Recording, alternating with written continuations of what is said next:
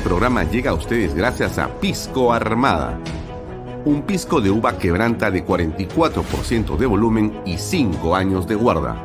Un verdadero deleite para el paladar más exigente. Cómprelo en bodegarras.com y recuerde, tomar bebidas alcohólicas en exceso es dañino.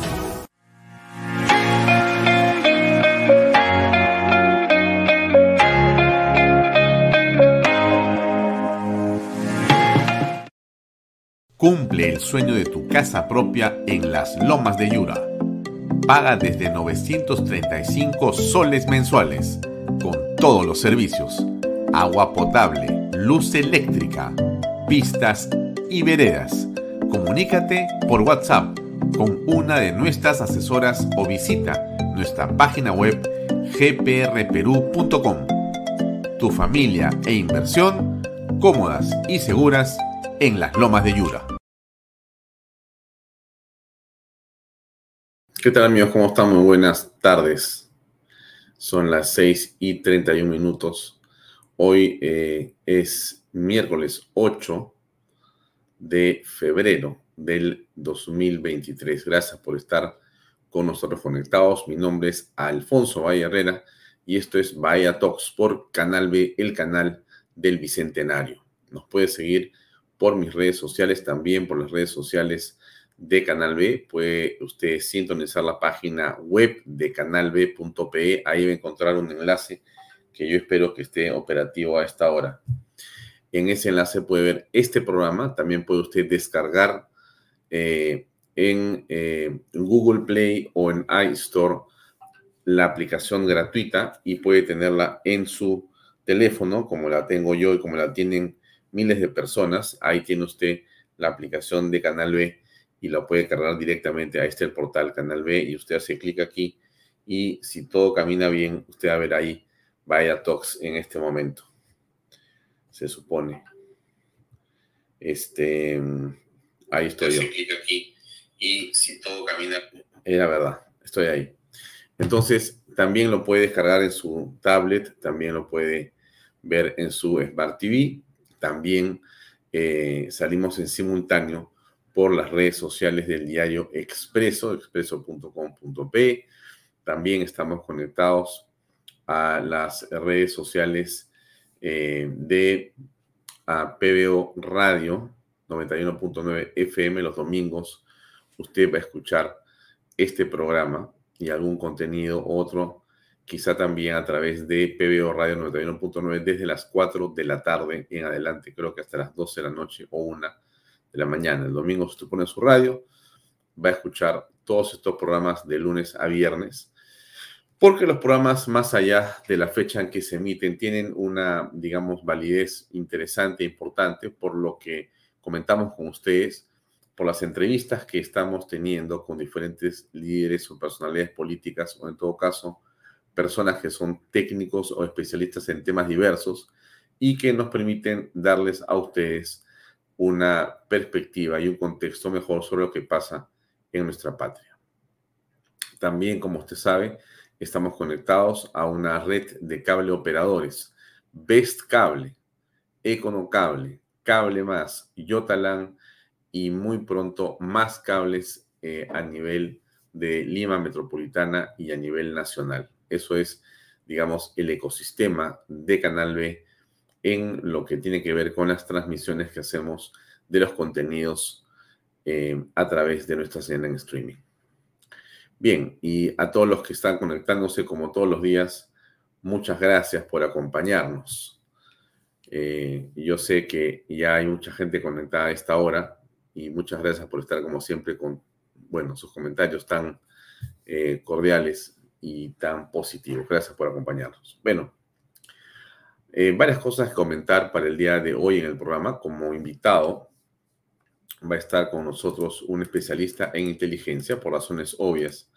Eh, la situación del país está en un proceso de, eh, digamos, mejora, de contención de la violencia, en una fase de elaboraciones de estrategias, de contrainteligencia. Estamos en un trabajo de planificación por momentos da la impresión que se ha logrado capear el temporal en la ciudad de Lima, o por lo menos que los manifestantes eh, han hecho una tregua o se han cansado o se han quedado sin fondos y están buscando o recargando sus yape. Si esto no es así, en provincias ocurre una circunstancia un poco distinta. Y es así porque, bueno, eh, nosotros por lo menos desde donde estamos, no estamos todavía apreciando eh, la, digamos, contundencia que en la opinión nuestra debería tener el trabajo de la Policía Nacional y la Fuerza Armada. Creo que a usted no le cabe la menor duda que nuestra camiseta es una sola y es la del país. Siendo la del Perú, estamos con la policía, estamos con la Fuerza Armada, estamos eh, con eh, eh, el orden y digamos, el republicanismo, ¿no es cierto? Las instituciones, ¿no? Pero los números son los números y acá estamos para darle a usted el contexto exacto. Esta es la página web de Provías Nacional. Y la página de Provías Nacional nos muestra con eh, veracidad, verosimilitud y precisión lo que está ocurriendo en este momento en el país. ¿Correcto? ese mapa que usted ve. Y le voy a, vamos a hacer una cosa para que no quede duda en dónde estamos, ¿ya? Le voy a, a copiar esta dirección en el chat. Déjenme ver si la puedo copiar. Creo que sí. Vamos a ver. Ajá. Mire, le he puesto en el YouTube y le he puesto en el Facebook. Esta misma dirección que tengo yo acá. ¿Por qué se la pongo? Para que usted vea, sin dudas, lo que le estoy mostrando y la puede consultar permanentemente. Este número en rojo muestra el número ah, de vías interrumpidas, o sea, bloqueadas. 48. En el peor momento de esta, digamos, eh, enfrentamiento, este enfrentamiento, aquí habían como 60 o 70, ¿correcto? Y esto iba disminuyendo. Pero este número que está a la izquierda, que es el número de lo restringido, o sea, pasa a veces de ininterrumpido, acá baja uno de 48 a 47 y sube acá uno a 94. ¿Me explico, no es cierto? ¿Por qué? Porque no está restringida completamente, sino parcialmente. Pasa entonces a lo que se llama restringido no interrumpido. Entonces, ¿por qué digo que aquí hay un juego perverso en todo caso a lo que nos preocupa? Nos preocupa porque en realidad sí, han bajado 48, creo que ayer eran 55 o 60, pero esto continúa subiendo, las restringidas. Entonces ocurre lo que nos dijo el señor Walter de Cusco. Alfonso, mira, nos abren la vía dos horas y la cierran. Nos abren el tren tanto tiempo y lo cierran. Dejan pasar gente o que salga gente de la estación de Aguascalientes y después lo cierran. Y eso está pasando en muchas partes del país donde da la impresión que estamos frente a una ola de, digamos, eh, zonas liberadas ¿no es cierto? Y eso es algo que, como usted eh, eh, se imagina, es muy pernicioso para el país y extremadamente negativo para todos los efectos, más el económico. No podemos tener zonas liberadas, pero la realidad es que hoy tenemos zonas liberadas en el mapa. Tenemos zonas liberadas, ¿no? Bien, lo dejo ahí porque vamos a hablar de otro tema, un, minuto y regreso, porque así es la vida, pues hay que, hay que darle un poco de movimiento a todo. Entonces, yo le he dicho que ya tenemos a un experto que es José Luis Gil, un hombre de inteligencia muy importante. Pero yo le había comentado a usted, paso volando como una flecha antes de hablar de nada, porque tengo a un invitado que quiero presentar y aquí está. Esto es lo que quiero mostrarles un momentito. Miren, el día de mañana se estrenan dos programas en Canal B. Uno se llama Disrupción con Javier González Olaechea que es este que está acá, ¿correcto? Ya, este programa, eh, cuyo invitado es el doctor eh, Jorge Muro, se estrena de 5 a 6 de la tarde, antes que hable Diana Seminario. Eh, después viene Vaya Talks y después va a estar en un programa nuevo que se llama Filosofía al Hueso. Ese nombre, por si acaso, es una invención del autor que se llama Juan Claudio Lechín.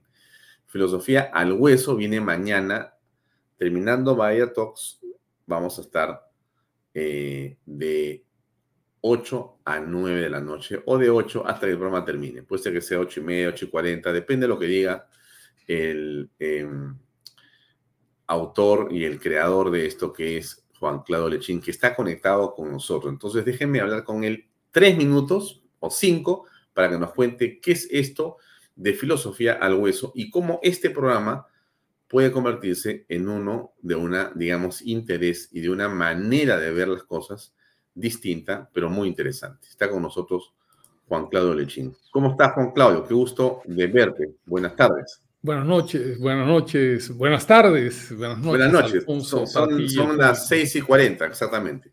¿Cómo estás? Muy bien, gracias. Eh, muy agradecido y muy honrado de estar en, tu canal, en Canal B, este, transmitiendo este programa, que fue una idea que se me vino Em, de hacer un, registro de YouTube, un canal de YouTube, eh, y tú tuviste la gentileza de engancharme. En realidad, se trata de una serie de reflexiones de actualidad con cierto sentido del humor, este, con, una manera desenfadada.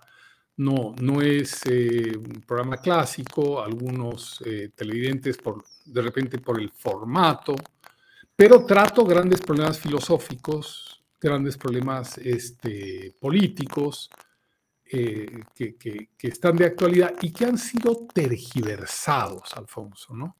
Por ejemplo, por darte un caso de este primer programa, de este primer episodio que se llama Mueran los ricos, eh, hay la percepción general desde hace muchísimo tiempo que los ricos son solamente los que tienen fortuna o dinero, pero son solamente los que trabajan o comercian. Por alguna razón que desconozco, pero así nos ha eh, labrado la historia, los tipos que asaltan el poder, como Fidel Castro, como Stalin, que son riquísimos, Brezhnev, el comunista, secretario general del partido, tenía una colección de 250 automóviles norteamericanos, por supuesto, en la Unión Soviética, pero esos no son considerados ricos, sino revolucionarios. Entonces, cuando se hace una narrativa contra los ricos, nunca se incluye a estos multimillonarios como Castro, Hugo Chávez, Maduro, que ya lo hemos visto comiendo en Turquía, antes del terremoto, por supuesto, en los mejores restaurantes del mundo a donde puede ir, porque gran parte del mundo está cerrado, pero es un tipo de mucha fortuna. Entonces, este primer programa revisa históricamente cómo desde algunos este, apóstoles, como Santiago, este, fustigan a los ricos y cómo se mantiene una narrativa, pasando por Marx y demás, una cosa suave, ligera, con respecto al tema. O sea, estamos hablando de un poco de humor, eh, bueno, pero un poco eh, de historia y profundidad filosófica por momentos. Claro, claro. Claro, eso es como poner la, la filosofía y la historia de una manera comprensible, ¿no? Y no estar en una actitud más bien docta, sino agarrar temas eh, que son centrales en nuestro mirar del mundo, pero que los tomamos de una manera ligera y que el programa tiene, una manera simpática este, de, de, ser. Y por supuesto tiene algunos, eh, algunos eh, iconos, algunas cosas que, con las que el editor juega y hace su creación. Sí, yo, yo no, no quiero este, extenderme más porque quiero dosificar el tema. Yo te robaría si podemos mañana conversar un poquito más, quizá a las 7 de la noche que tengas tiempo, otros minutos más. Pero nos cuentas, por favor, qué cosa significa al hueso y por qué tienes unos huesos que te cuelgan en la promoción que hemos visto. Este, no me lo digas ahora, me lo dirás mañana, pero eh, en fin, espero que no tengan que ver con ningún cadáver o de repente sí. Nos queda la pregunta. De todas maneras, te he mandado dos clips de repente con contenido para que... Los vamos a, poner mañana para conversar, sin duda. Perfecto. Muy bien, te agradezco mucho, Juan Claudio. muchas gracias. Gracias a todos. Mañana, si tienes tiempo a las 7 en punto, por favor, nos conectamos para conversar un poco más de tu programa que sale mañana a las 8 de la noche aquí en Canal B. Perfecto. Filosofía, algo eso. Un gran abrazo. Un gran abrazo, gracias. Gracias. Bien, amigos, era Juan Claudio Lechín. Mañana él inaugura un programa en Canal B que se llama Filosofía al Hueso, como les dije. Bueno, regresamos a este eh, plano que a mí me parece que es central en el análisis que todo lo que hagamos, eh, al final de cuentas, termina en esto, porque la pregunta es muy simple, ¿no? Miren, ¿ah? ya, yo entiendo este, la democracia, la Fuerza Armada, Dina Secuar, el Congreso también, luchamos contra el enemigo, vencemos la subversión, nos cuenta el señor Liendo que estamos ganando, nos cuenta el señor José Luis que estamos adelante, vemos a la policía con los escudos nuevos de integridad, vemos el ánimo que en Lima se vuelve a, digamos, prender, la gente ve que las calles están porque limpia el centro de Lima. Todo eso me parece estupendo y a usted también. La parte que en todo ese relato no me cuadra, a mí por lo menos, es este, este mapa interactivo. Yo no soy aguafiestas ni soy tampoco aplaudidor de nadie. Lo que le estoy diciendo a usted, con la franqueza que aquí yo le hablo siempre, es que aquí hay algo que no me termina de convencer sobre quién está derrotando a quién. Es obvio que queremos prevalecer, es obvio que queremos derrotar al terrorismo y es obvio que lo vamos a hacer. Eso no es la pregunta a la que me estoy refiriendo. Yo le estoy preguntando a usted, si usted mira este mapa que le estoy poniendo ahí, interactivo, que muestra que hay 48 vías interrumpidas y 93 restringidas, muy bien, esto que está acá, ¿usted cómo lo aprecia? Eso es. Eso es. Y aquí no tiene que ver el guayco, por si acaso. Alguien me dice, no, que es el guayco. No, no, no me vengan con cosas. Entonces, yo le pregunto a todos mis amigos que siguen este programa, ¿qué piensan de esto? O miran, Alfonso, estás exagerando, no seas así. No, por eso, pues yo le pregunto a usted qué piensa de lo que le estoy diciendo con este plano. Este plano es, este plano es un, es un mapa interactivo que está eh, eh, en este momento eh, en la dirección que yo les he, puesto en las redes sociales. O sea, este, este, este plano que es de provías nacionales, no lo hago yo. No es que yo, a mí me gusta o no me gusta. Esto supuestamente recoge la información veraz de lo que está ocurriendo en el territorio nacional. Lo dejo ahí para no quedarnos estacionados en el problema de qué va a pasar o qué no va a pasar, ¿no? Pero a mí me hace ruido esto, ¿correcto? Eh, solamente para decirle que hoy en la noche va a estar Pepe Pardo, eh, en Canal B, por supuesto, y tiene a dos estupendos invitados. Eh, y es esto, así es, está Jorge Lazarte, fundador de Integridad, un este, poco a poco creciente actor político de la sociedad civil, y que eh, está en este momento eh, en una campaña muy importante, también de recoger eh, una serie de donativos para poder ayudar a, digamos, sostener a la Policía Nacional, aunque parezca increíble. Mire usted cómo están las cosas en nuestra patria. Si la policía necesita cascos o escudos y se pide con urgencia por una emergencia, se demoran más o menos seis meses si no es con urgencia, se demoran dos o tres años. Entonces, en esta circunstancia, la policía usando escudos y habiendo sido destruidos cientos de ellos, pues ha tenido el señor Jorge Lazarte la excelente idea junto con otros peruanos de pedir dinero, dinero que ha llegado a raudales eh, de gente eh, que es anónima, de gente que además eh, ha colaborado en cuotas de 30 o 40 soles. Eso es lo más meritorio del esfuerzo que esta gente ha hecho y en virtud de ello se ha conseguido colocar una cantidad muy importante de cascos, de escudos, eh, uniformes, eh, ranchos y una serie de, digamos, elementos para la policía, de manera que se puede armar a la policía y ayudar a que se defiendan en estas marchas realmente eh, de una violencia inusitada y con un componente subversivo claramente establecido y presente que hoy día vamos a hablar con el señor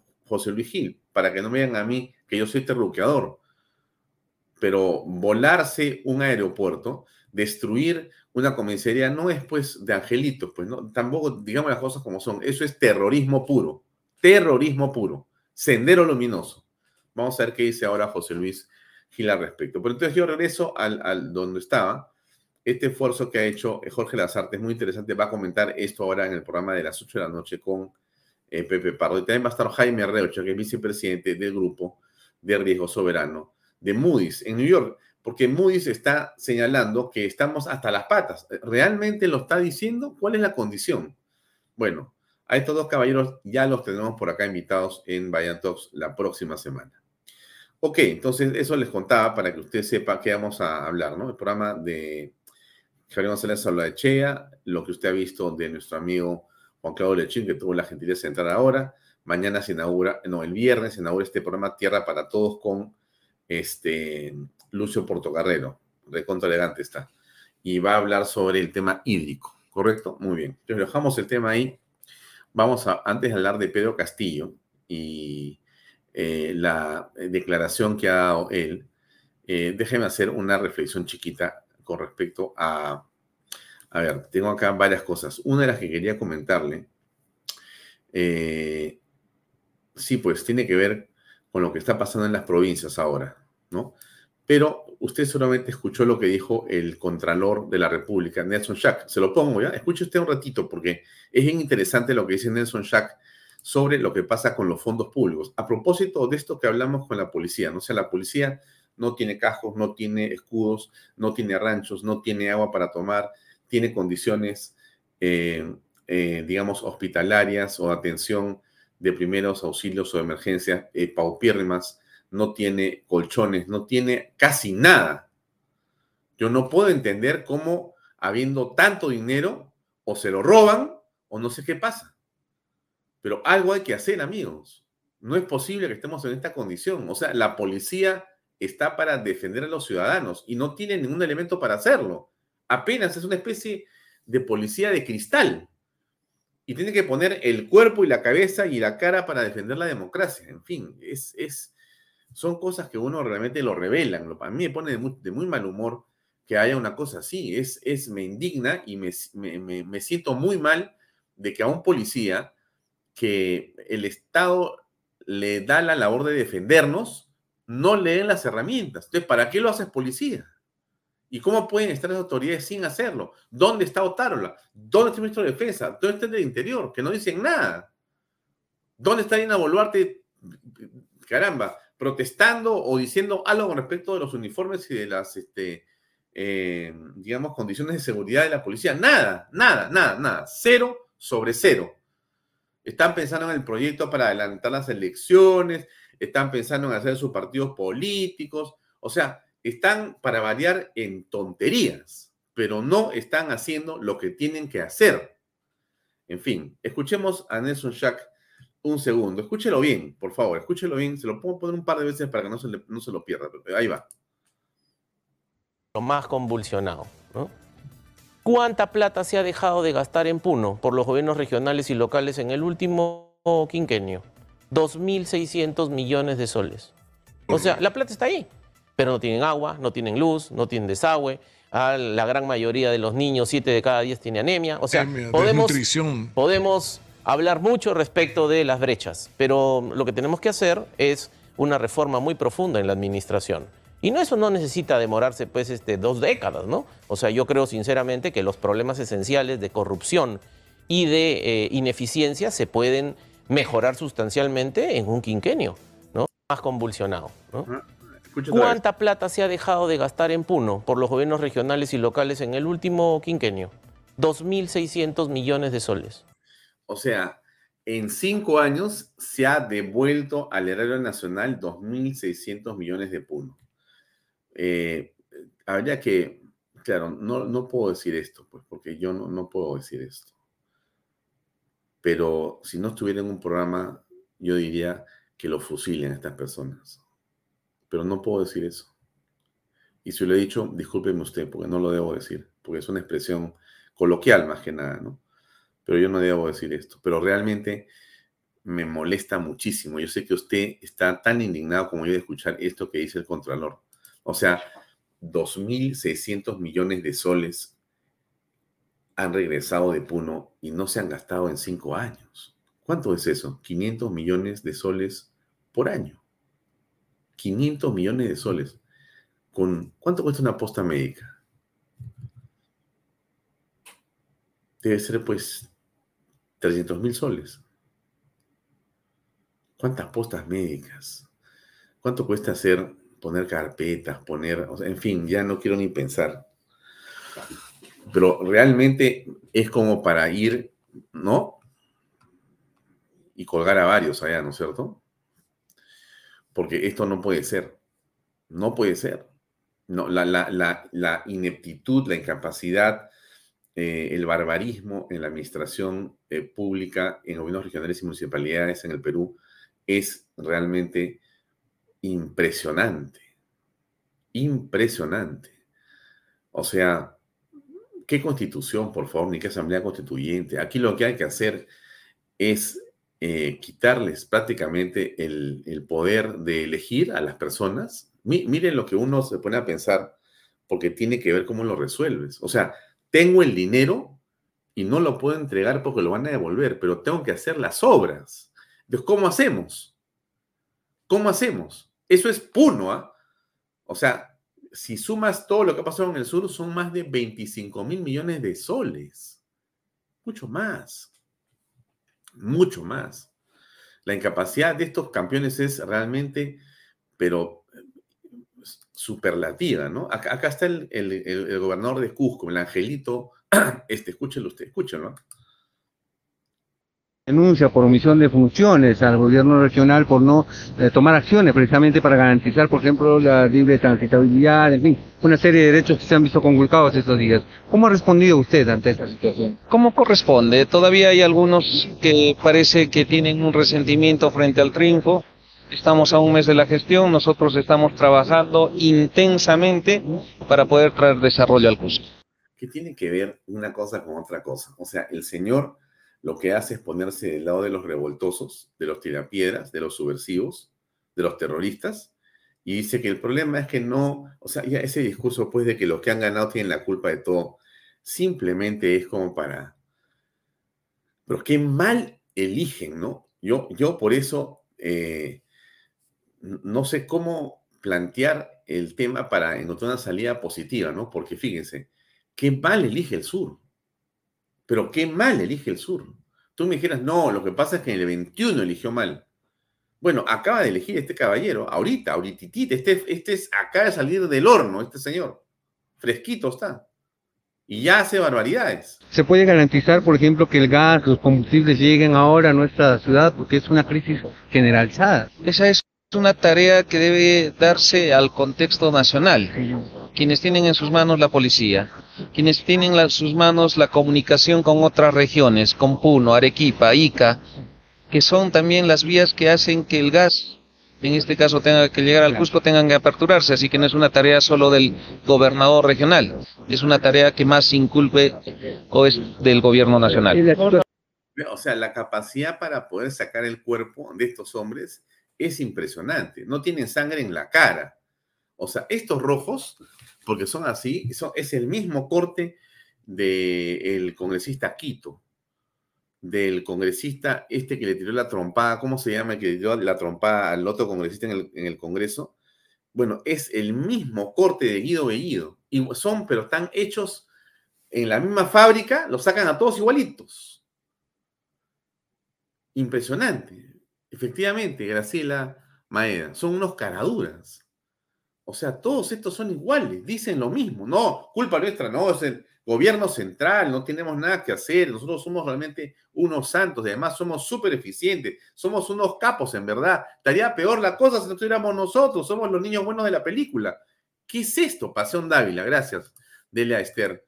Gracias, Delia Esther eh, Velasco Marticorena. Pasión Dávila, otro que es, pero de Pasión Dávila. Este, y hay, uno puede juntarlos, son como 50 de terror. De terror. ¿Por qué? No por la forma, eh, o sea, no es un asunto personal, ¿no? No, yo, yo no critico a las personas, critico la acción política de estas personas, la acción pública de estas personas. Cuando me refiero a ellos, por favor, y entiéndamelo bien, yo no me refiero a la persona, me refiero al cargo político que desempeñan. Mi, crítica es hacia eso, hacia la gestión. Y la gestión es una barbaridad.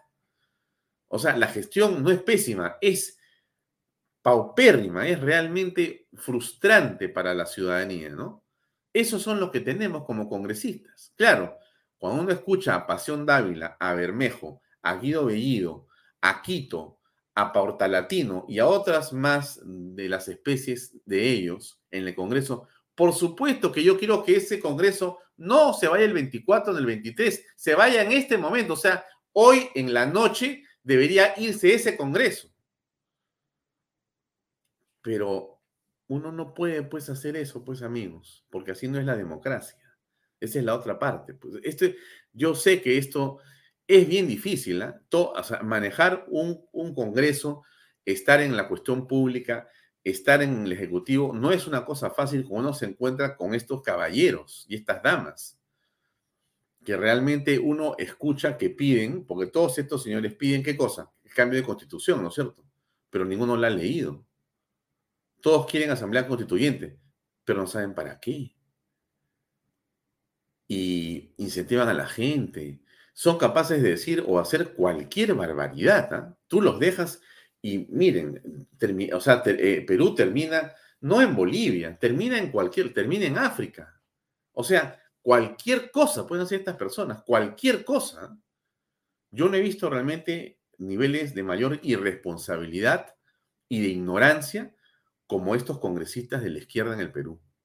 Y lo que sí me llama la atención es que la gente que les hace caso. Y lo que sí no logro entender es que haya medios que le dan tribuna. Oye, pero esto es impresionante. Los canales de televisión de señal abierta. Qué lujo, Dios mío, qué lujo. Los señales, las señales de cable que llegan a toda la mesocracia de, la ciudad de Lima, eh, no les dan una hora, les dan dos, tres, cuatro, cinco horas. 6 horas, 20 horas a la semana. Están todos desfilando en todos los programas del prime time, en la mañana, en la noche, en la radio, en el cable. Ya realmente este, ni siquiera van a la prensa alternativa o, o, a los canales digitales. Ya no, ¿para qué? Pero si han sido, pues ya los han expuesto como si fueran unas lumbreras a estos señores. Impresionante en todo esto que nos está pasando, amigos, y yo creo que usted se da cuenta también perfectamente de esto, la prensa en el Perú tiene una gran responsabilidad. Yo le diría que así como, no, sé si la, la, frase cabe o la metáfora cabe, ¿no? Que se vayan todos, también que se vaya la prensa. Es que esta prensa realmente es una cosa espantosa. O sea, han sido unos serviles eh, mamotretos de Vizcarra han sido una vergüenza con Vizcarra, una vergüenza. O sea, han sido lo más rastreros, chupamedias y genuflexos en el mundo. Esta prensa peruana. Arrodillados a Vizcarra por plata. Qué cosa tan impresionante. Y, no le, y, se han cambiado de cara, ¿no? Porque se, se, acomodaron la corbata, llegó el nuevo gobierno, no, sí, súper bien. Fo, fo, fo, ¿con quién? Con Merino. Bienvenido Sagasti. Y por supuesto Castillo es la democracia increíble, increíble, ¿no? Y ahí le dan, sí, este, cabida a todo el, rojerío, a todo el rojerío. Abogados, constitucionalistas que no tienen ningún oficio ni beneficio y que no son personas reconocidas en ninguna parte porque no han hecho nada en sus vidas, pero sí los ponen a opinar en los medios abiertos. Qué cosas que uno tiene que ver, realmente impresionante, ¿no? Bueno, eh, el problema del país, habían tres cosas importantes que quería comentarles a ustedes. Les voy a decir cuáles son. La primera es que el asunto del debate del adelanto de elecciones casi, casi, casi, casi se ha extendido, se ha extinguido, disculpen ustedes, se ha extinguido, o sea, ha desaparecido. Es mi, es mi impresión. Yo creo que ese debate ya terminó. Eso no quiere decir que en realidad haya ocurrido esto, sino que tengo la impresión que finalmente ya no hay la fuerza para este año ni para el próximo. Y creo que nos vamos hasta el 24. Eso es posible, eso es bueno. Miren, amigos, como yo le digo a ustedes siempre con toda sinceridad, eso es lo que hay. Eso es lo que hay. Como dice la frase bíblica, con esos bueyes has de arar. No te quejes. Trabaja con eso. Entonces, mi pregunta más bien viene por otro lado, ¿no? Y, yo, me, yo me pregunto, le pregunto a usted y, veamos si podemos encontrar un punto de, de, impulso, ¿no? Eh, como no, no vas a poder librarte de los congresistas, primero porque no hay ningún artículo en la Constitución que hable de que te los puedes, los puedes sacar. Segundo, no hay acuerdo ni forma de acuerdo. Entonces, no es de que la, calle dice, no existe la calle, olvídense de lo de la calle. Entonces, no hay cómo se vayan.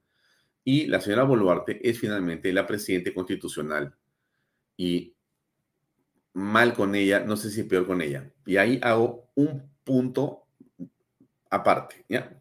Deténgase ahí, deténgase un ratito ahí. Entonces, déjenme pensar en lo siguiente. Lo que viene a continuación podría ser que la señora Boluarte necesita tener oxígeno para llegar a 26.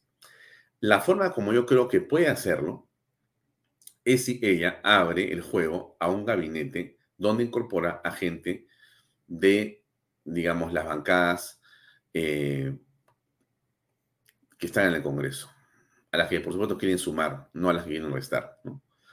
Tengo la impresión, no sé si van a aceptar, es muy difícil aceptarle un cargo a, una persona como Boluarte. ¿eh? ¿Por qué? Porque, porque, porque es Boluarte, pues. Justamente por eso, pues. ¿Por qué? Porque la desconfianza es eh, gigantesca. Uno desconfía de Boluarte, desconfía de Otárola. Yo desconfío de los dos. ¿ah? Yo he dicho que Otárola me parece mejor que Angulo como presidente del Consejo de Ministros. Perfecto, usted también lo ha dicho acá y hemos visto que tiene mejor pinta y habla mejor pero yo no confío mucho en Otárola. Yo creo que Otárola y Don Boluarte tienen un juego aparte, los dos abajo, están, están en otra, pero eso se sabrá en su momento. Y esos jueguitos, porque les encanta, entonces que lo primero que hacen con los asesores es, no, que mira, vamos a hacer otra cosa, el plan continúa con Cerrón, el plan continúa con Castillo, pero ahora solapa nomás, que te apoye en la derecha. Y bueno, todo eso ahí, todo eso que puede, estar, que puede existir y que puede subsistir y que puede estar jugándose debajo, ¿correcto? Eh, cierto o verdad, eso es un juego demasiado fino demasiado complejo. Puede existir. Y, hay evidencias de que eso, digamos, está ocurriendo. La lentitud con la que eh, la Fuerza Armada mantiene ese mapa que usted tiene acá, o sea, esto que usted ve aquí, que es el mapa que yo le digo los 48 contra los 93, 48 interrumpidos y 93 restringidos, esto demuestra que no están trabajando, pues. ¿Y esto es porque no quieren o qué pasa? Ah, bueno, esa es la pregunta. Cuando la señora Boluarte dice el otro día, en la DIRO se está haciendo los planes. Ya, yo me pregunto, eh, en la DIROE se hacen los planes, o sea, Castillo hace los planes. ¿Eso que hace Castillo en la DIRO es que él lo hace porque está, está aburrido, le han dado una tarea, o sea, este, dijo, bueno, voy a hacer una, este, digamos, manifestación desde acá, ¿no? Tráeme mi laptop, ¿no? A él lo están dejando hacer lo que sea. Y por si acaso, la IROES es una institución, mejor dicho, ese penal tiene que estar bajo la eh, supervisión o, eh, del, del INPE, del Instituto Nacional Penitenciario, que eh, viene, si no me equivoco, del ministro de Justicia. ¿No es cierto? O sea, que lo que pasa en la hidro es, al final de cuentas, eh, la que permite que pase o no pase es Boluarte, porque finalmente el ministro de Justicia es el que sabe lo que está pasando en el penal y lo que pasa en la celda de Castillo y lo autoriza. ¿O no? Entonces, ¿ella de qué se queja en verdad? No llego a entender bien. Y, la última entrevista que da Castillo, ¿no es cierto? Hace muy poco, muy pocas horas. O sea, uff, el hombre pues, se lanza pues un speech de la patada. No hay control.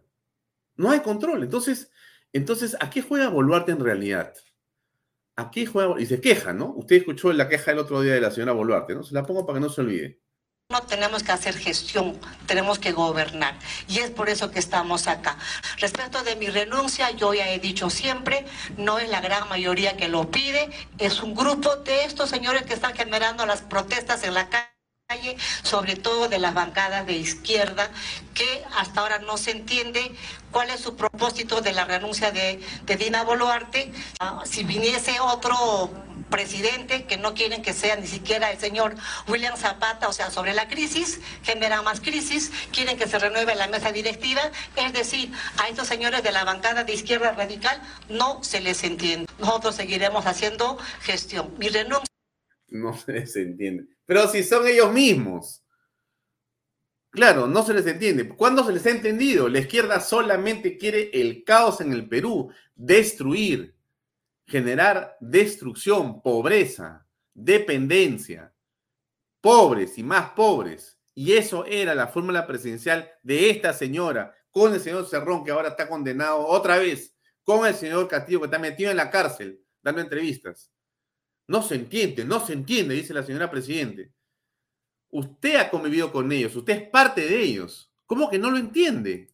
No lo entiendo yo. Se les entiende. Nosotros seguiremos haciendo gestión. Mi renuncia no termina la crisis, mi renuncia no acelera absolutamente nada, ni siquiera el espacio de tiempo para poder convocar a unas elecciones adelantadas. No nos vamos a detener en esa situación, que el Congreso y la comisión que corresponda que resuelvan el tema en el Congreso, nosotros tenemos que resolver el tema que nos llama como gobierno. Ajá. Bien, bien. Ustedes le escuchan, ¿no es cierto? Ya, ustedes también tienen que saber que el señor Otárola viene haciendo sus propias gestiones para ver qué partido político, cómo hace esto aquí, cómo hace esto por allá, ¿no? Bien, digamos, esa es su chamba, ¿no? No sé, no sé, no sé. Pero la señora Boluarte necesita oxígeno, porque como está, no va a llegar al 26. Y yo le diré, este, desde mi punto de vista, tiene que llegar como presidente, ¿no es cierto? Pero se produce una pugna porque los eh, gallinazos vuelan alrededor de Boluarte, a ver a qué hora muere, para que entre Williams. Eh, vuelan alrededor de Williams porque le quedan meses antes de que cambie la mesa directiva, si no cambia el día de mañana. O sea, esto es realmente eh, la izquierda, ¿no? En su peor versión congresal en la historia del Perú, eso sí no hay duda, eh, con el cuchillo en la boca, volando como buitres a ver dónde hay víctimas para pararse ahí como carroñeros. Eso es la izquierda parlamentaria, la izquierda extremista parlamentaria. O sea, son realmente lo más anti-Perú que existe, lo más antipatriotas. Y no, no es que es, no es, bueno, alguien va a decir, esta es tu opinión. Sí, sí, pues es mi opinión, claro que es mi opinión podría sustentarlo con 20 este, eh, posiciones políticas, discursos, entrevistas en televisión. ¿Qué hacen todas estas personas? Usted los escucha y los pelos se les paran. Si no los tiene, le regresan los pelos y se les vuelven a parar. Porque estas personas son impresionantes. Los niveles que tienen de populismo, demagogia y de mentira. Y de, por supuesto, de ignorancia, son superlativos. Esa es la izquierda. Esa es la izquierda. Ahora, eh, un tema importante que igual le quiero tocar, ¿no? Este, ¿por qué yo insisto en, decir estas cosas y las repito a veces un programa y otro programa y no me muevo de ese mismo concepto, se lo voy a repetir? Le voy a explicar por qué lo hago. ¿eh? Mire, quizá como yo soy lento para aprender, ¿correcto? Entonces creo que en la repetición está el éxito de una persona que no puede y se demora. La única vez que me saqué un 18 eh, o 19 en la universidad fue en un curso de Derecho Procesal. Y el profesor estaba seguro que me iba a jalar.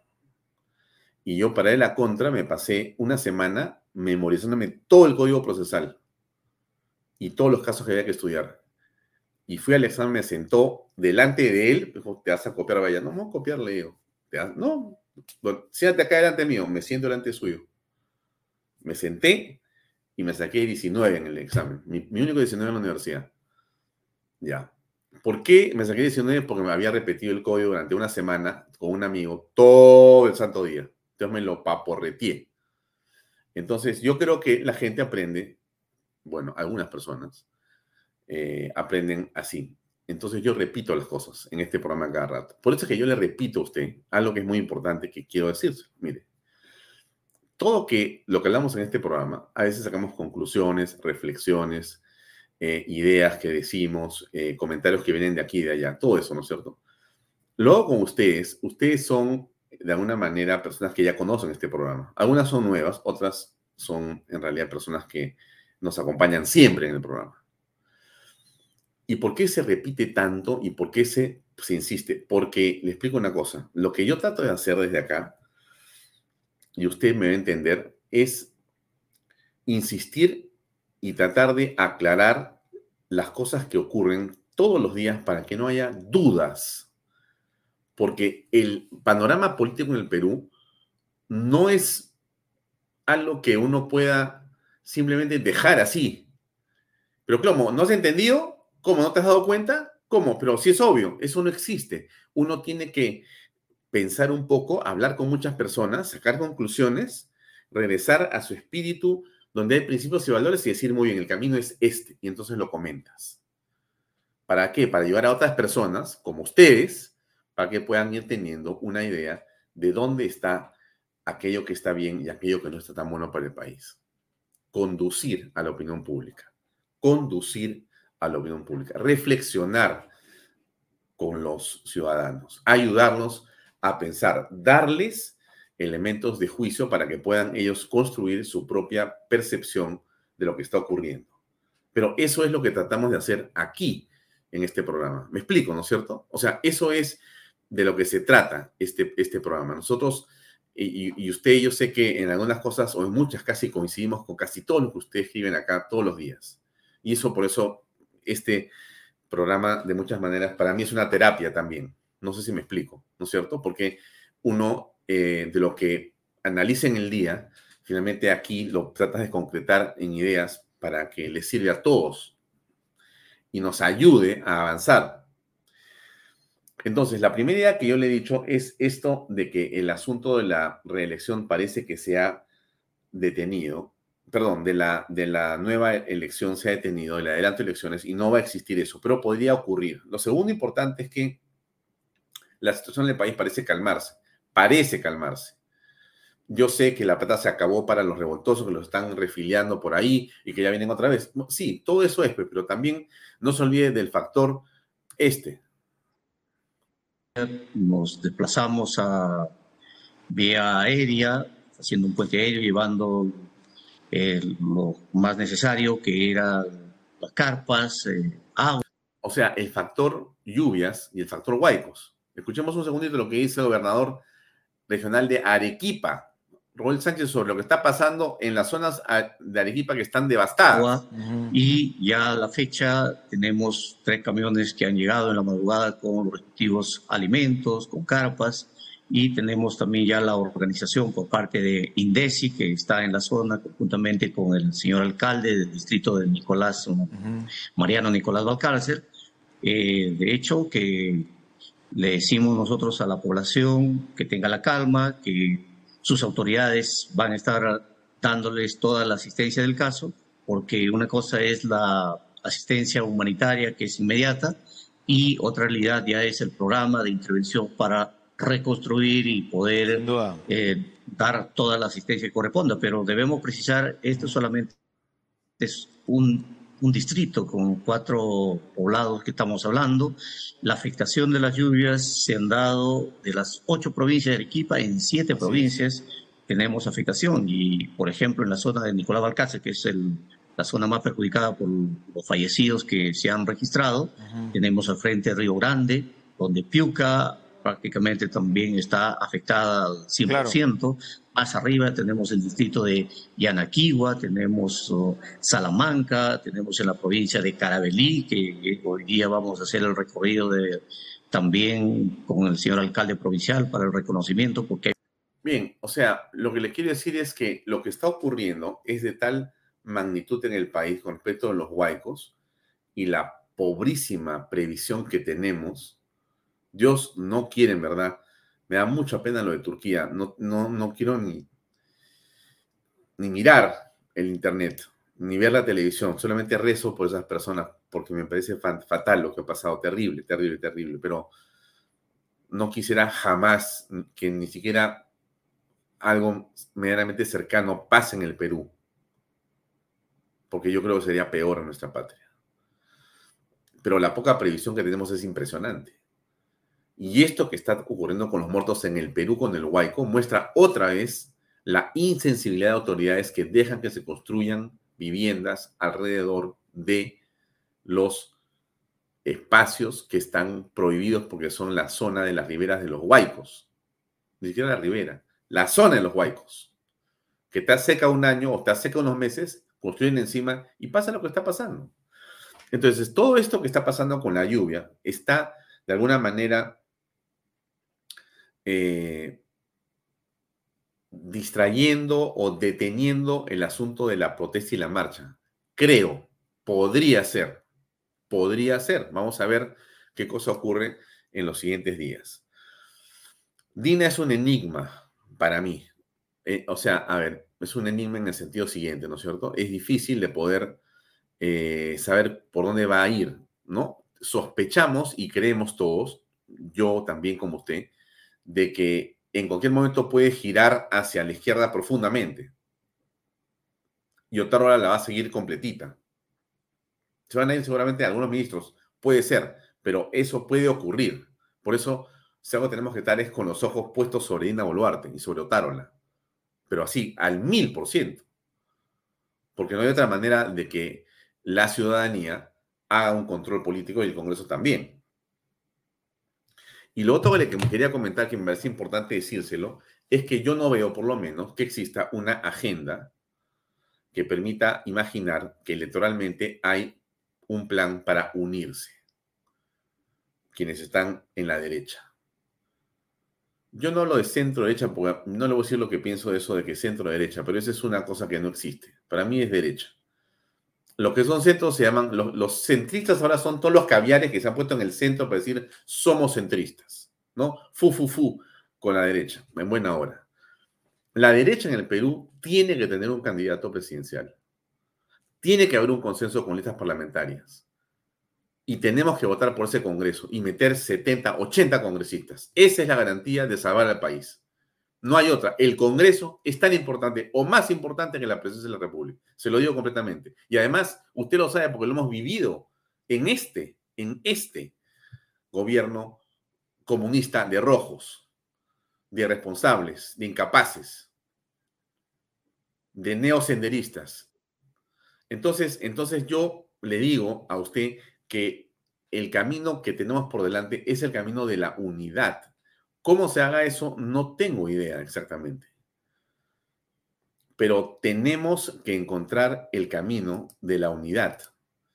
O sea, el Perú necesita unir sus fuerzas para tener una buena candidatura presidencial, pero una estupenda lista parlamentaria de gente patriota que nos permita confiar de que el Congreso va a estar con mejores personas en calidad y en cantidad a la que hemos tenido en este Congreso que va a terminar el 26. Entonces, eh, no nos confundamos, amigos, no nos confundamos. Es absolutamente prioritario que el Congreso lleve personas que tengan una probada calidad moral, ética, que sean patriotas, y le digo con toda confianza, que sean de derecha, que sean republicanos, que respeten la democracia, la libertad, la familia, la vida la inversión privada, que respeten la Carta Magna y que sean buenas personas, buenos peruanos. Usted búsquelos y usted, cuando los ve en las listas, investiguelos, porque eso va a ocurrir, eso, va, eso viene en los próximos meses. Pero esa última parte que le digo es que si no existe unidad para poder plantear la justamente eh, conformación de consensos, eh, va a ser complicado y la izquierda se va a aprovechar de esto y los caberes van a ganar otra vez. El caberaje viene gobernando el Perú desde Paniagua. 30, 20 años, 22 años vienen gobernando el Perú. Así es. Como lo dijo Fernán Altuve claramente. Alfonso, si siempre han gobernado ellos en los, en los últimos 20 años, desde Paniagua hasta acá. ¿Por qué? Porque han gobernado no han ganado elecciones, han gobernado, amigos, gobernado. Han puesto ministros de educación, primeros ministros, ministros, han creado ministerios de la mujer, de inclusión social, pa, pa, pa, pa, pa, pa, pa, pa, toda esa historia. Los han llenado de sus amigotes y de consultorías. Y se han forrado los bolsillos. Entonces, eh, yo le pido a usted, amigo, que si algo tenemos que hacer, porque todos queremos salvar a la patria, es reflexionar desde nuestros lugares para impulsar la unidad de candidaturas en función de las ideas. Yo sé que hay gente que dice, no es importante la ideología, lo que importa es el pragmatismo. Tengan cuidado con eso. Por eso le preguntaba yo a qué el otro día. Oye, ¿qué ideas son, maestro?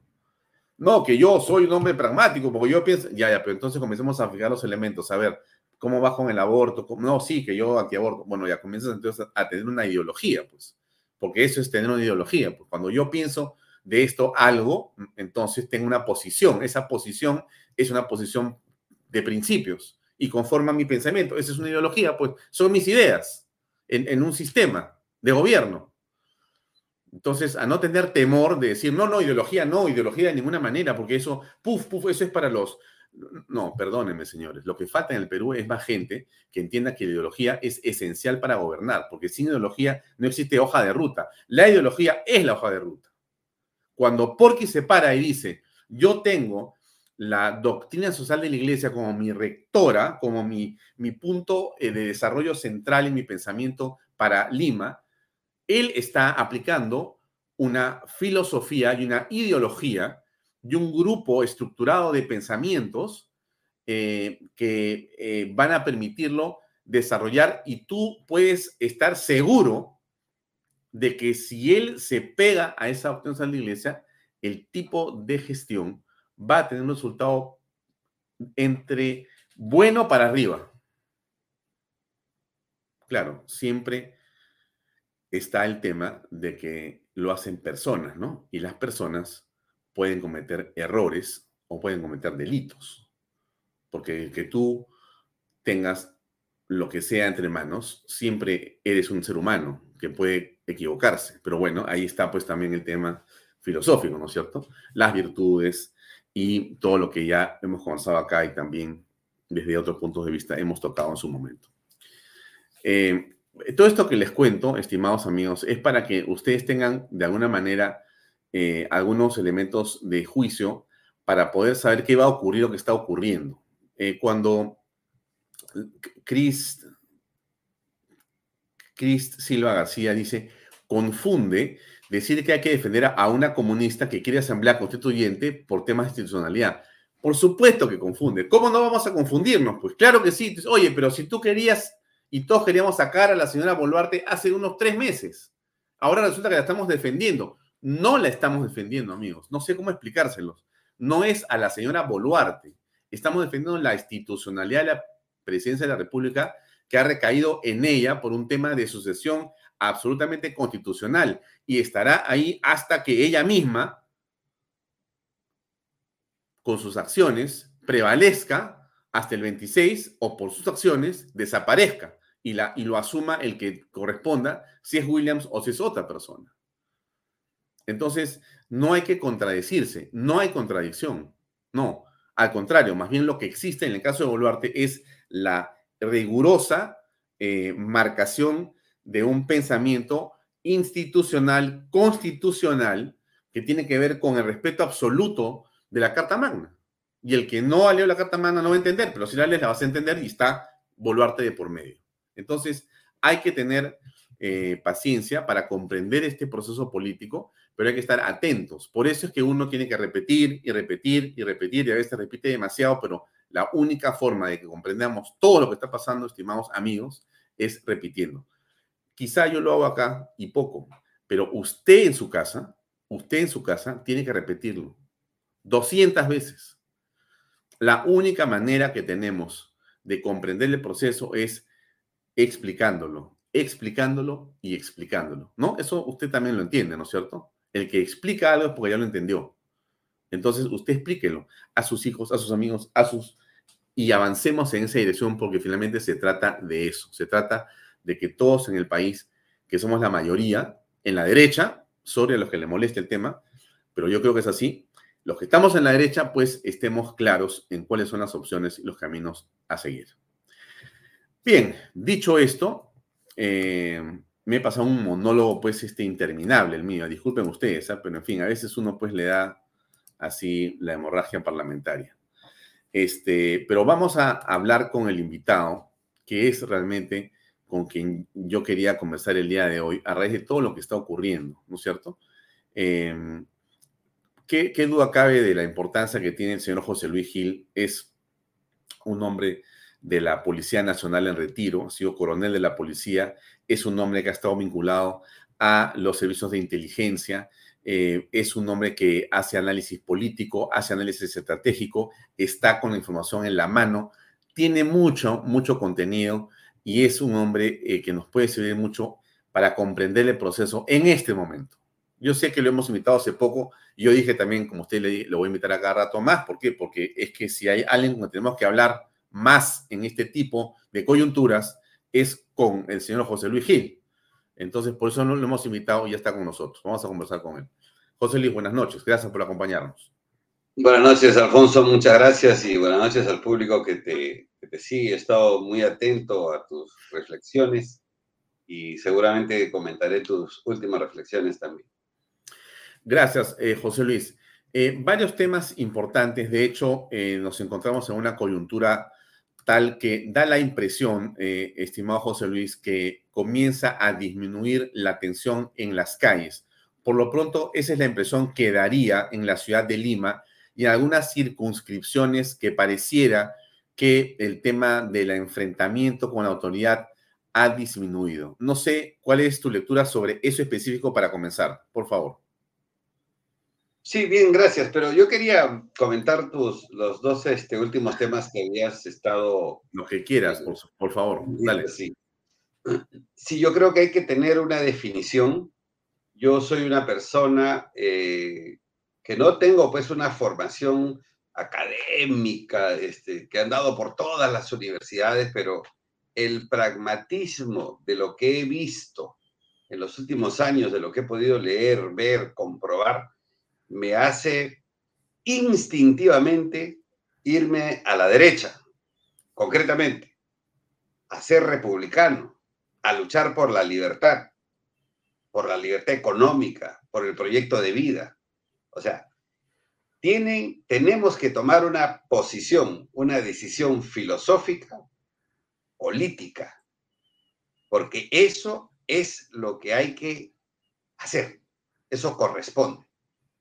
Entonces, no solamente el que pasó por una universidad estudiando filosofía puede decir eh, sobre republicanismo o eh, libertades. Tenemos que decir los que, los que sabemos en la práctica por qué somos de derecha y por qué somos republicanos. ¿Y sabes también por qué? Porque el socialismo y el comunismo y el progresismo han demostrado a través de la historia que son un fracaso y yo no puedo estar con proyectos fracasados. Lo que hay que hacer es estar en proyectos de éxito. Hay que seguir al exitoso. Hay que seguir el éxito. Porque este país necesita éxito. Entonces, ese es el pragmatismo en todo caso. Hmm. ¿no? En segundo lugar... Eh, no, dale, dale, dale, dale. Después, después En segundo lugar, eh, así como a ti, Conmigo también ha habido este, algunas eh, eh, personas que dudan cuando uno dice eh, sobre Dina Boluarte. Y yo les quiero decir acá, no lo duden, porque acá estamos hablando de política y de estrategias.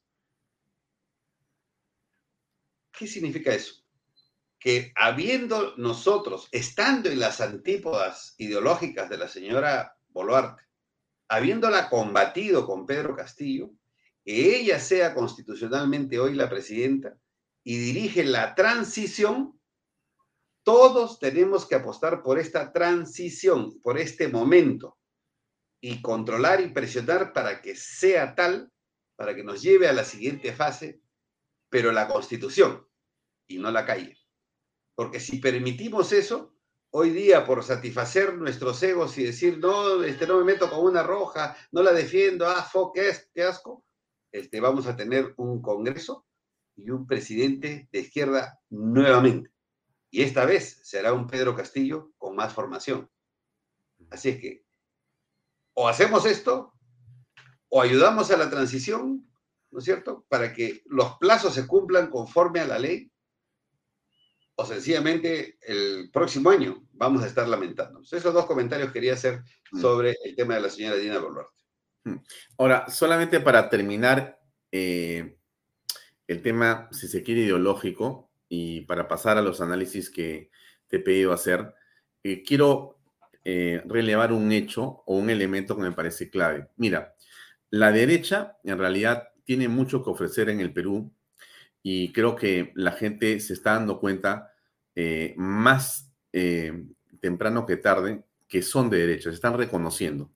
Pero lo que tenemos que tener claro desde mi punto de vista es que no es la derecha mercantilista, no es la derecha abusiva, no es la derecha de los lobbies, no es la derecha de la corrupción. Y por favor, amigos, eh, desde mi punto de vista, la derecha en realidad tiene que hablarse y tenerse como principio la derecha social, la derecha solidaria, la derecha que realmente viene a entregar su tiempo para que el Perú sea mejor. Eso no es populismo, no es frases.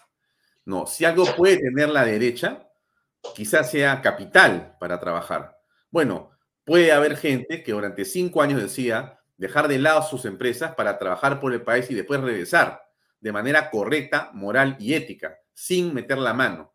Si eso es así, bienvenida a la derecha, ¿no? Y hay mucha gente dispuesta a hacerlo, mucha gente buena que está dispuesta a hacerlo. Entonces, cuidado porque la izquierda te quiere etiquetar, no, de derecha, ah, sí, sí, los empresarios. No, no, no, no, no, no, no.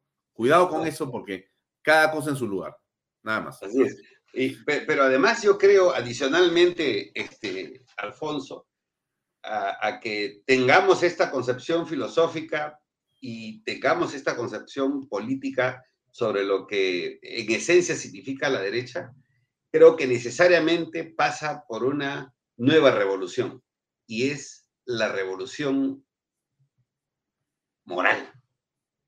Si no hay una revolución moral que se inicia desde acá adentro, pasa por el, el entorno familiar, por el entorno amical e institucional, pues ninguna derecha ni ninguna izquierda va a triunfar.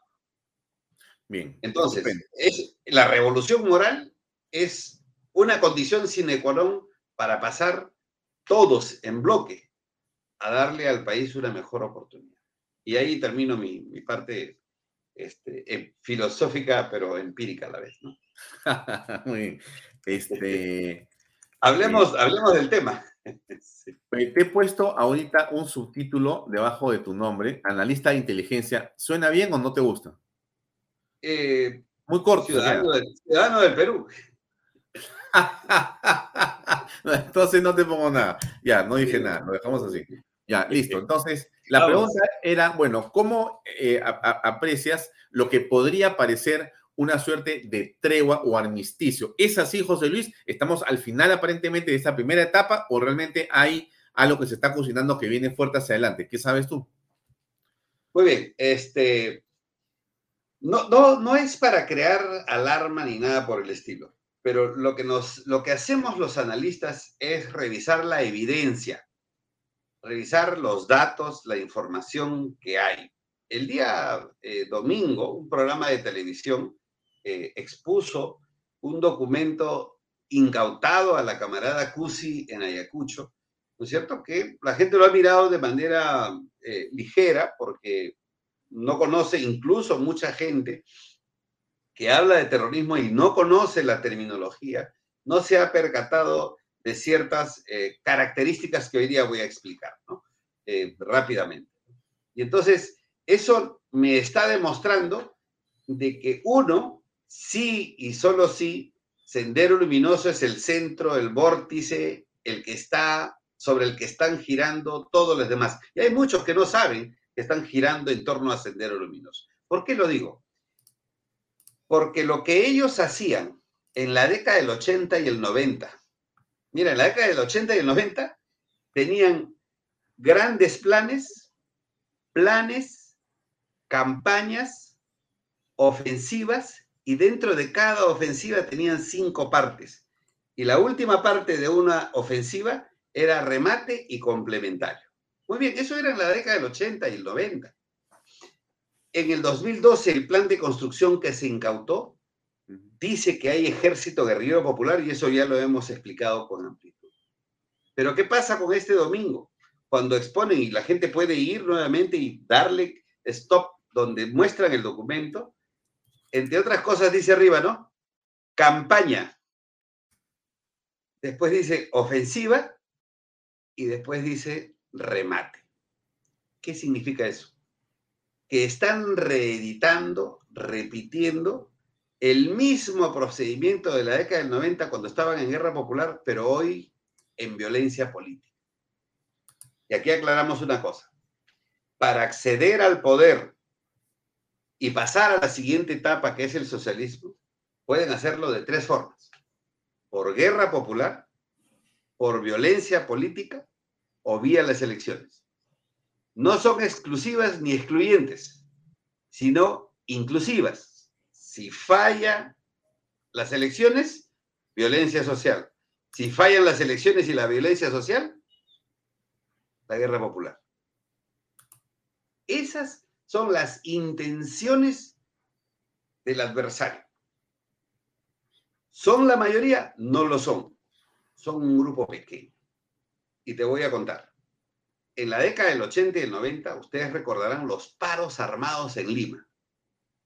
Hacían un desastre en Lima, bombas, muertos, destrucción, sabotajes. Estábamos tomados.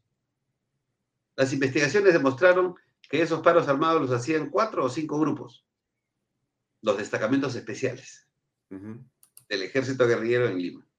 ¿Qué quiere decir esto?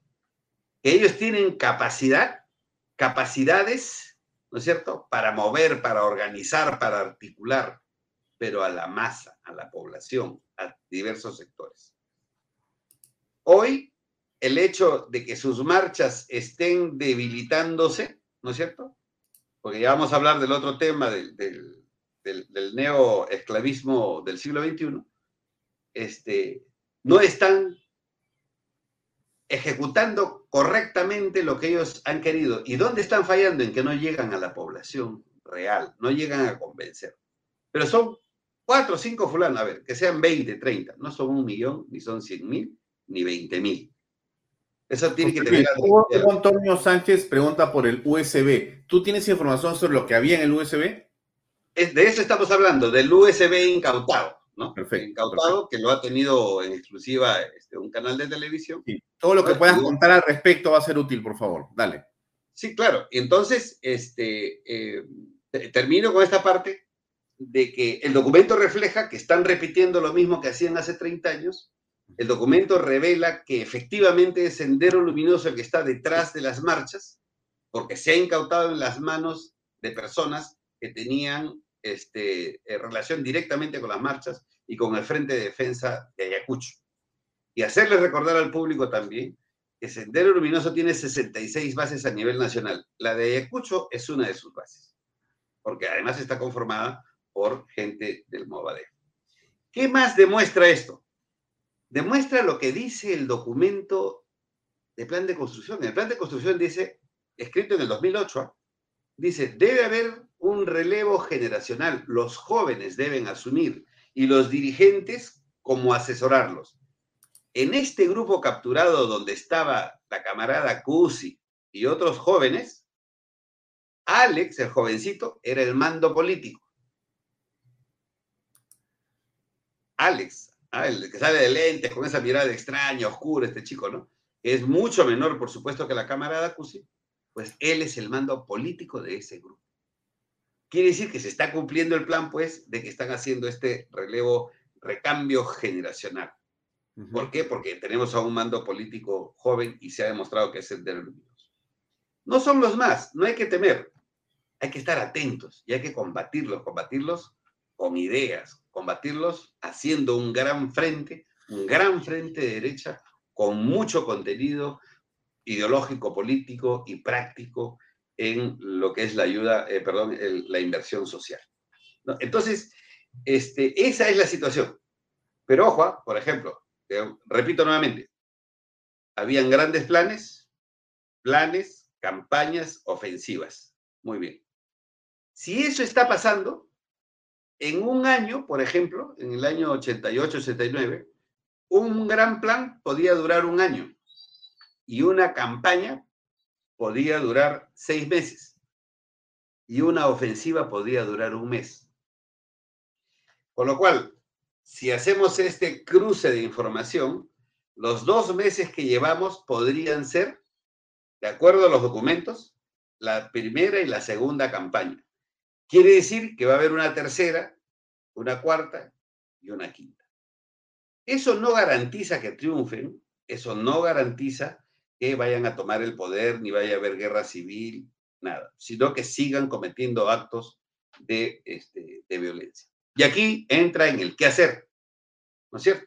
La inteligencia policial operativa tiene que ser más fina, el sistema de inteligencia conforme se está manejando hoy tiene que ser más fino para poderlos identificar, ubicar. El poder eh, legislativo debe cambiar las normas para adaptarse a las nuevas circunstancias para que estas personas que han salido de cárcel posible, eh, eh, legalmente este, rehabilitadas, no están rehabilitadas, ¿no es cierto? Y hay que encarcelar, hay que acabar con, este tema de la, de por cuatro años, este, no hay carcelería, y hay que habilitar cárceles. Hay que habilitar cárceles. El Ejecutivo el país tiene innumerables inmuebles, grandes inmuebles, que pueden ser convertidos en cárceles transitorias.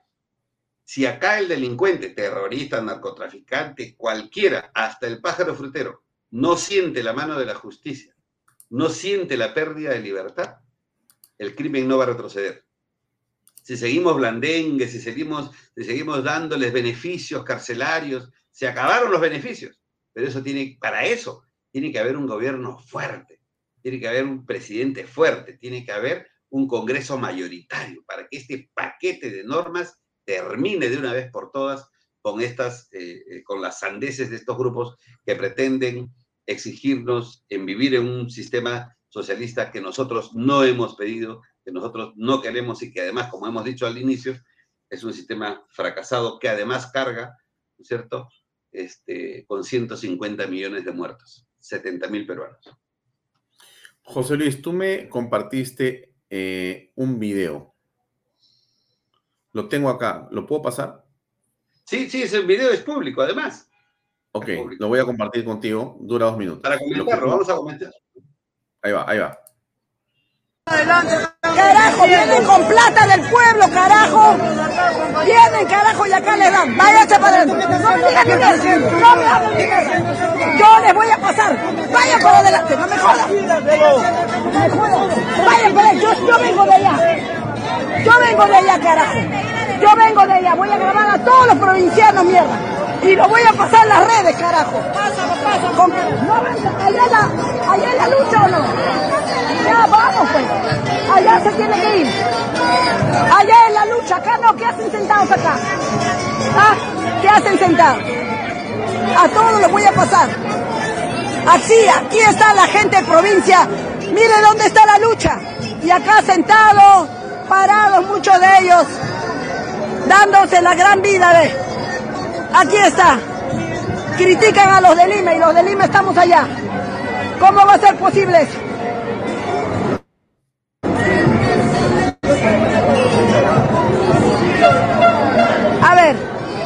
¿Cómo va a ser posible? ¿Cómo va a ser posible?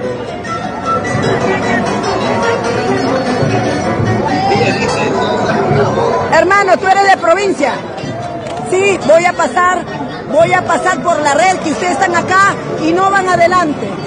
Yo lo voy a pasar a todos y cada uno de ustedes. La lucha está allá y ustedes están acá atrás. ¿La lucha dónde es? ¿Y qué hacen acá, hermanos? ¿Qué cosas hacen acá? Tanto que critican a los limeños, los limeños se están sacando el ancho allá adentro. Afuera, los jóvenes, ¿qué hacen ustedes acá? ¿Qué hacen acá? ¿Qué hacen acá? Tienen plata. Les han dado plata para que vengan. ¿Qué hacen acá? ¿Qué hacen acá lo de ustedes? Lo de su tierra. Vayan adelante. Estoy pasando el vivo. Estoy pasando el vivo. Vaya a la lucha. A la lucha. A la lucha.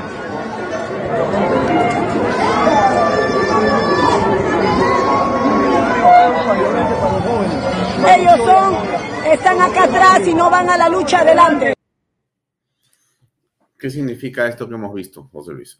Bueno, esta persona, este, eh, de apellido Benavides, ¿no? Es, es, una persona ligada a Sendero Luminoso, ligada a la camarada Cusi, ¿no? Este, que viene dirigiendo, fíjate, de esa forma, con un lenguaje mucho más procas, puedes encontrar varios videos en, YouTube, mucho más procas a nivel nacional.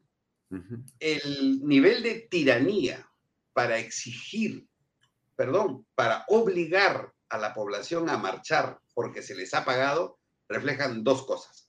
Esto es un nuevo, una nueva forma de esclavitud esto no es socialismo del siglo XXI, es esclavismo del siglo XXI. Y en segundo lugar, ¿no es cierto? Cómo se está mercenarizando a los pobladores. Esa gente que está ahí no tiene ganas de luchar, no tiene ganas de hacerlo. Están, no es que estén exhaustos, sino que no es su lucha. Ya se dieron cuenta que no es su lucha y por lo tanto eso significa que va a comenzar a decrecer y están desesperados. Estos gritos desaforados de esta mujer es por qué? Porque las marchas pierden peso, porque ya no, ya no son interesantes, porque les engañaron, pensaron que cuatro días tomaban Lima, guerra civil, caía la presidenta y entonces se les abría el paraíso. Ya se dieron cuenta que esto no va a pasar. Con lo cual, esto es gravísimo, gravísimo porque esta forma de presionar a la gente, de esclavizar a la gente, es lo que debemos denunciar. Esto es muy grave. Yo espero que la Defensoría del Pueblo se pronuncie, ¿no? Al mirar esta, este tipo de, acciones, ¿no? Mm, ya, pero ese, ese va a esperar sentado, José Luis, porque la, la Defensoría del Pueblo más bien está viendo cómo los defiende, no cómo los identifica para denunciarlos. Es increíble. Sí, He, visto ahí unos comentarios, eh, unos comentarios en la que dice que hace la DIRCOTE. Gracias a la DIRCOTE tenemos ese conocimiento. Gracias a que el general Arriola protegió con su vida la DIRCOTE, arriesgando su propia... Polo Carrera dice que es Juliana Bustamante, no Benavides. No sé si eso es así. No, es Benavides. Benavides, este. Ah, Bustamante, ¿verdad? Juliana Bustamante, sí. Gracias, por vale, la aclaración. Continúa, por favor. Juliana Bustamante, alias la Mariscala, alias camarada Mariscala, camarada Juliana, o este, como ella misma se llama, se hace llamar este, la, jefa del, de las revueltas, ¿no?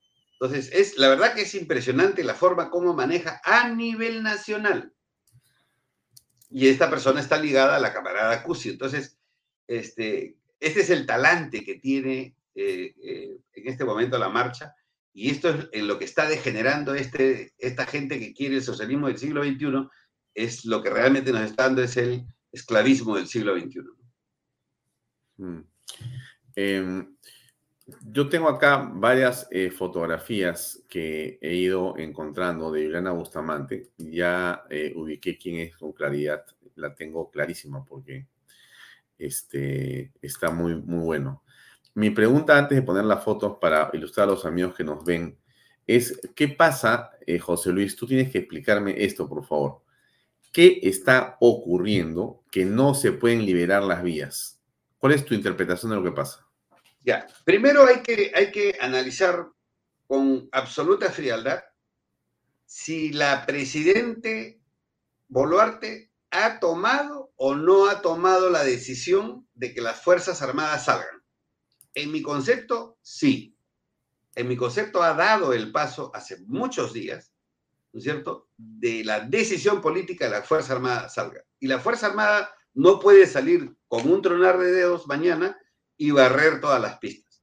La Fuerza Armada tiene sus propios procedimientos sus propias eh, formas de operar.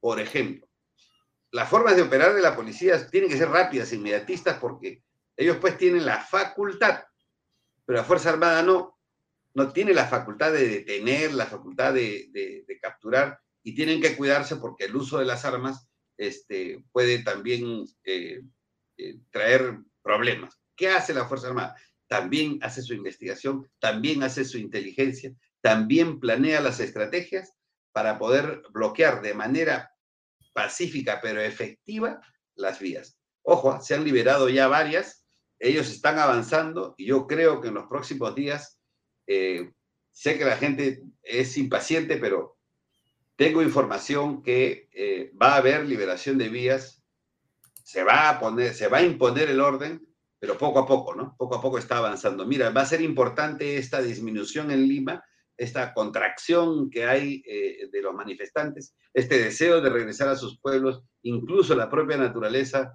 lamentablemente con lo que está pasando en algunas provincias, está alarmando a la gente y la gente está regresando.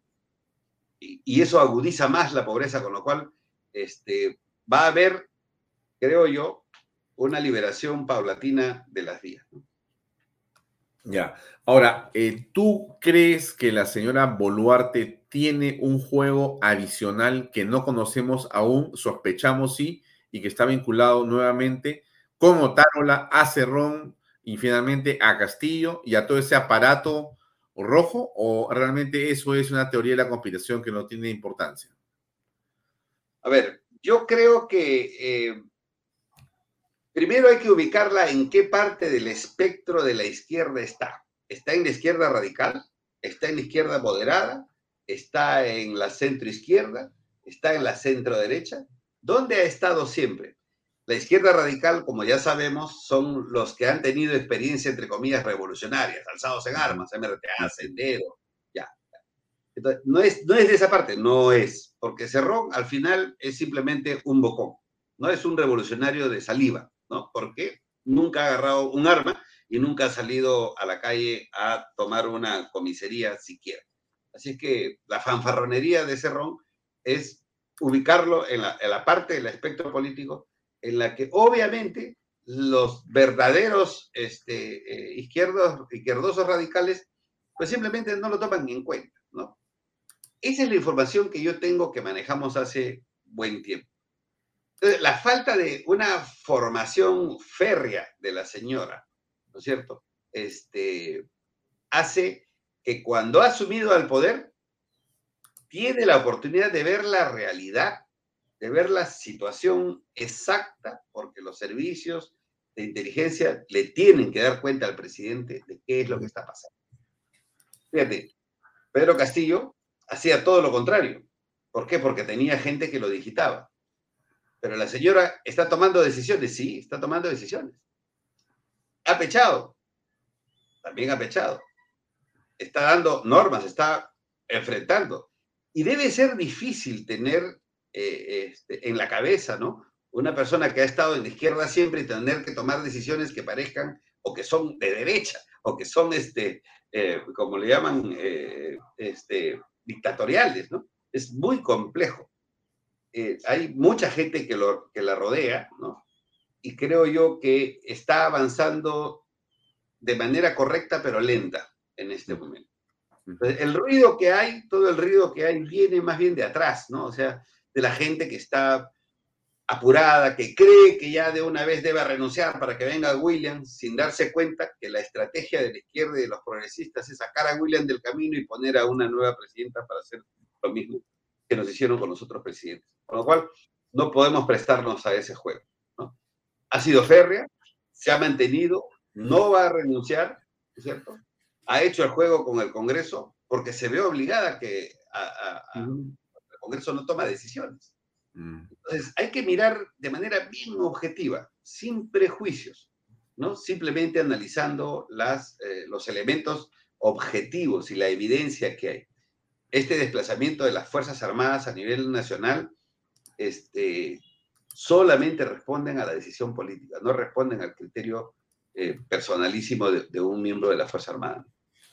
Muy bien, José Luis, se acabó. Las 8 de la noche. Te agradezco mucho, como siempre, tu excelente disposición y explicación. Y nuevamente te comprometo en la brevedad, porque estamos así, estamos en tiempos donde necesitamos tus inputs para poder comprender el proceso. Muchísimas gracias por tu tiempo nuevamente esta noche. Gracias. Gracias, buenas noches. Gracias a todos. Muy amable. ¿ah? Bien, amigos, eso es todo por hoy. Gracias por acompañarnos. Mañana seis y media en punto en más y con más aquí en Vaya Talks por Canal B, el canal del Bicentenario. Buenas noches. Permiso. Este programa llega a ustedes gracias a Pisco Armada. Un pisco de uva quebranta de 44% de volumen y 5 años de guarda. Un verdadero deleite para el paladar más exigente. Cómprelo en bodegarras.com y recuerde, tomar bebidas alcohólicas en exceso es dañino.